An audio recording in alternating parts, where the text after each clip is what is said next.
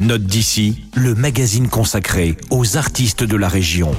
Bonjour, aujourd'hui permettez-moi de vous présenter une sorcière des temps modernes.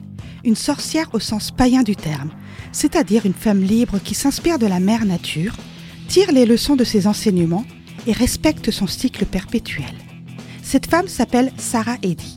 Elle est née à l'orée des années 80, au milieu de la nature de l'Alsace du Nord. La musique devient rapidement indispensable pour elle, mais elle ne se limite pas à ce domaine, puisqu'elle est également écrivaine et photographe. Durant l'année 2020, c'est la musique qui l'occupe.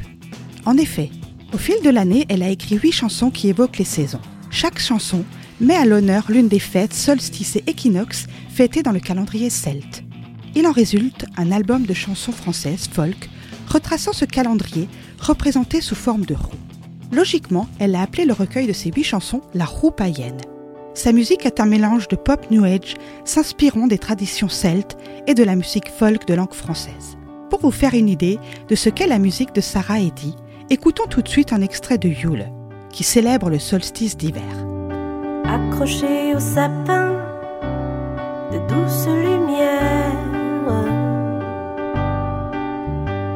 la déesse pose dans mon jardin son manteau La bûche de Yule brûle bien, des champs m'ensorcellent. Senteur d'huile de pain.